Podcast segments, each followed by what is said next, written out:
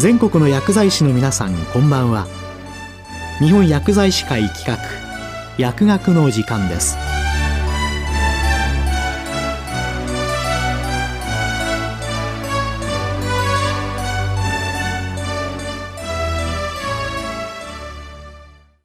今日は薬剤師によるオーラルフレイル対策について。東京理科大学薬学部教授鹿村義明さんにお話しいただきます。皆さんこんにちは。東京理科大学薬学部の鹿村義明です。今回は薬剤師によるオーラルフレイル対策についてお話しいたします。皆さんは薬局で日常的にオーラルケア商品を販売しているかと思いますが、口腔疾患や歯科治療についてどのくらいの知識をお持ちでしょうか？大学の医薬学教育の中では、口腔疾患や歯科治療に関する講義はほとんど実施されておりませんし、病気に関する書籍を見ても、口腔疾患は消化器の分野の中に数ページ記載されている程度です。薬剤師会の研修会などでも口腔疾患をテーマとしたものは少ないので、自信を持って口腔疾患をよく知っていると回答できる方はあまりいらっしゃらないかと思います。しかし、継続的にオーラルケア商品を使用している方の中には、がんの前段階と言われる白板症や口腔がんの人が含まれている可能性もあるので薬剤師がきちんと状態を確認し早期に歯科受診を干渉することが大切ですまた健康寿命を延ばすためにはフレイル予防が大切ですがフレイルは口から始まるとも言われており口腔機能の低下が栄養障害や誤嚥につながり全身疾患へと悪影響を及ぼすことがあります。そのため薬剤師が口腔ケアの推進を図ることによって国民の健康増進や高齢者のフレイル予防に貢献することができると考えています。すでにご存知の方もいらっしゃるかと思いますが、フレイルは英語のフレイルティに由来する言葉で、日本老年医学会が従来の虚弱という言葉に変えて使用することを提唱したものです。両者の違いは虚弱が可逆的に追い衰えた状態を表すのに対し、フレイルには適切な介入をすることにより再び健康な状態に戻るという可逆性の意味が含まれていることです。つまりフレイルは健康な状態と要介護状態の中間に位置しているイメージになります。なお、健康とフレイルの間でフレイルの前段階に位置するものをプレフレイルと呼びます。したがって薬剤師がフレイルを発見して多職種連携により早期に専門家の介入を実施することができれば機能の回復が見込まれ要介護状態への移行を防ぐことが可能となるわけです。そしてオーラルフレイルとは口に関する些細な衰えを放置したり適切な対応を行わないままにしたりすることで口の機能低下食べる機能の障害さらには心身の機能低下にまでつながる負の連鎖が生じてしまうことに対して警鐘を鳴らした概念です。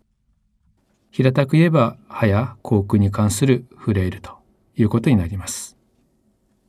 フレイルには多面性があり、身体的フレイル、精神心理的フレイル、社会的フレイルの3つに分類されますが、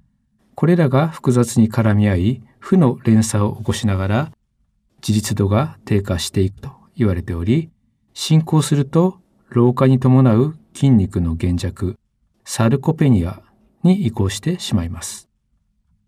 フレイルを口腔機能に注目して考えてみると、身体的フレイルを防ぐためには筋肉量の減少を避けることが大切であり、タンパク質等の栄養摂取が必要です。そして十分な栄養を摂取するためには口腔機能が維持されていなければなりません。また、口腔機能の低下は発音、発語にも関わってきます。自分の歯で美味しく食べる、楽しく会話をすることができるかどうかは、精神、心理的、及び社会的な生活の質に大きく関わってきます。このようにオーラルフレイルはフレイルと密接に関係しており、フレイルの初期段階として捉えられています。なお、オーラルフレイルの状態については、日本歯科医師会が作成したリーフレットに掲載されているオーラルフレイルのセルフチェック表などを活用して確認することができます。また、オーラルフレイルのフレイルへの影響を表した概念図というものがあるのですが、その図では第1レベルから第4レベルまでの4つのフェーズに分けられています。第1レベルは口の健康リテラシーの低下で、社会的フレイルによって心身の機能が低下すると、口腔の健康に対する関心も薄れてきて、口の健康リテラシーの低下につながります。それによって口腔内の衛生が保てなくなると唾液量の低下による汚食が生じやすくなり歯の喪失リスクも高まります。第2レベルは口の些細なトラブルで口腔機能の低下により滑舌の低下、食べこぼしやむせるという症状が現れてきます。噛めない食品が出てくると柔らかい食品を好んで食べるようになり口腔の筋力低下によりさらに口腔機能に悪影響が出てきます。そのまま適切な対応をしないと第3レベル口の機能低下へと進んでしまい口腔機能低下症となり嚥下機能の低下から誤嚥性肺炎のリスクも高まります。そして第4レベルの食べる機能の障害に移行すると、専門知識を持つ医師や歯科医師による対応が必要となってしまいます。通常、オーラルフレイルで薬剤師が関与できるのは第1レベル、口の健康リテラシーの低下と第2レベル、口の些細なトラブルの部分であり、早期に発見して適切な指導をする、あるいは歯科受診へとつなぐことが大切な薬剤師の役割です。なお、口腔機能の確認をする際には、歯だけでなく舌、口腔粘膜、口唇などの状態の確認も実施するべきなので、歯科疾患の基礎知識を持っていることが必要になります。先ほどお話ししましたように、高齢者における口腔機能の低下は、オーラルフレイルを引き起こし、栄養状態の不良をはじめ、全身の健康状態にまで影響を及ぼす危険性があります。普段から薬局を利用されているような方であれば、歯科受診が可能なので、口腔内の定期的なチェックやこまめな技師の調整もできますけれども、在宅療養中の患者では受診が困難です。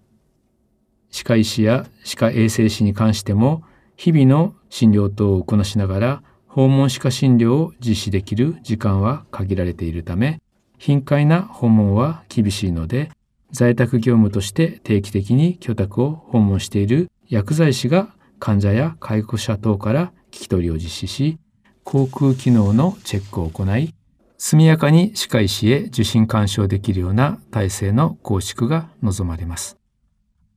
そこで私が所属している栃木県薬剤師会では、現在栃木県歯科医師会との共同により、在宅医療の場において薬剤師と歯科医師が連携してオーラルフレイルを予防する試みを実施しているところです。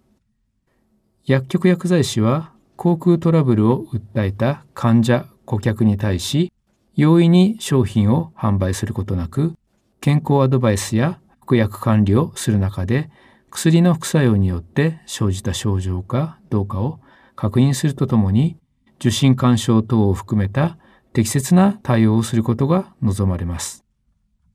オーラルフレイルの予防に向け薬局薬剤師はオーラルケア商品を販売する際や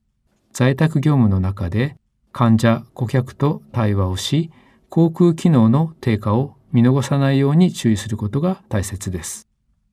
例えば口臭を確認することによって匂いが増しているような場合は口腔内の細菌増殖や口腔内の乾燥口腔ケアの不調等を推測することもできると思います。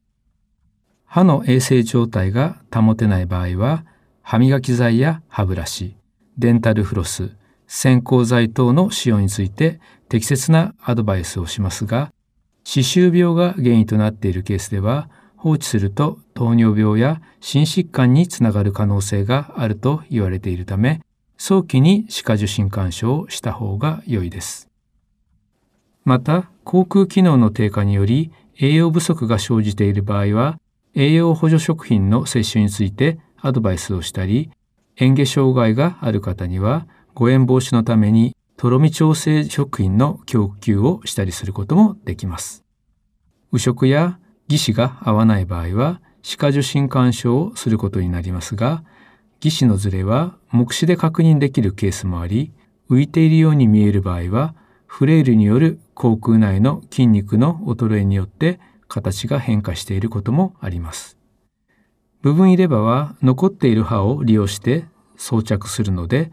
残存歯に負荷がかかるため定期的な歯科受診ができているかを確認した方が良いです。唾液分泌の低下と薬剤の副作用による口腔機能低下がある場合は、歯獣医に処方変更の提案をする必要があります。特に医薬品の副作用による口腔機能の低下を回避することは薬剤師の役割であり、抗コリン薬や抗ヒスタミン薬による唾液分泌抑制、抗精神薬や抗パーキンソン病薬による舌の不随運動等を早期に発見し、歯獣医への処方提案と適切な対応をすることが期待されます。薬剤師と歯科医師の連携により、オーラルフレイルを事前に予防することで、早期の段階でフレイルサイクルを断ち切り、負の連鎖を止めることが可能となり、口腔機能を維持し、国民の健康寿命の深淵が期待できます。患者さんが食べたいと思う食品を自分の歯で食べられるようにできることが非常に重要なことです。そのためには歯科医師や歯科衛生士と連携した口腔機能のチェックや保健薬局での定期的な歯科受診の啓発活動が必要です。今日は薬剤師によるオーラルフレイル対策について東京理科大学薬学部教授鹿村義明さんにお話いただきました。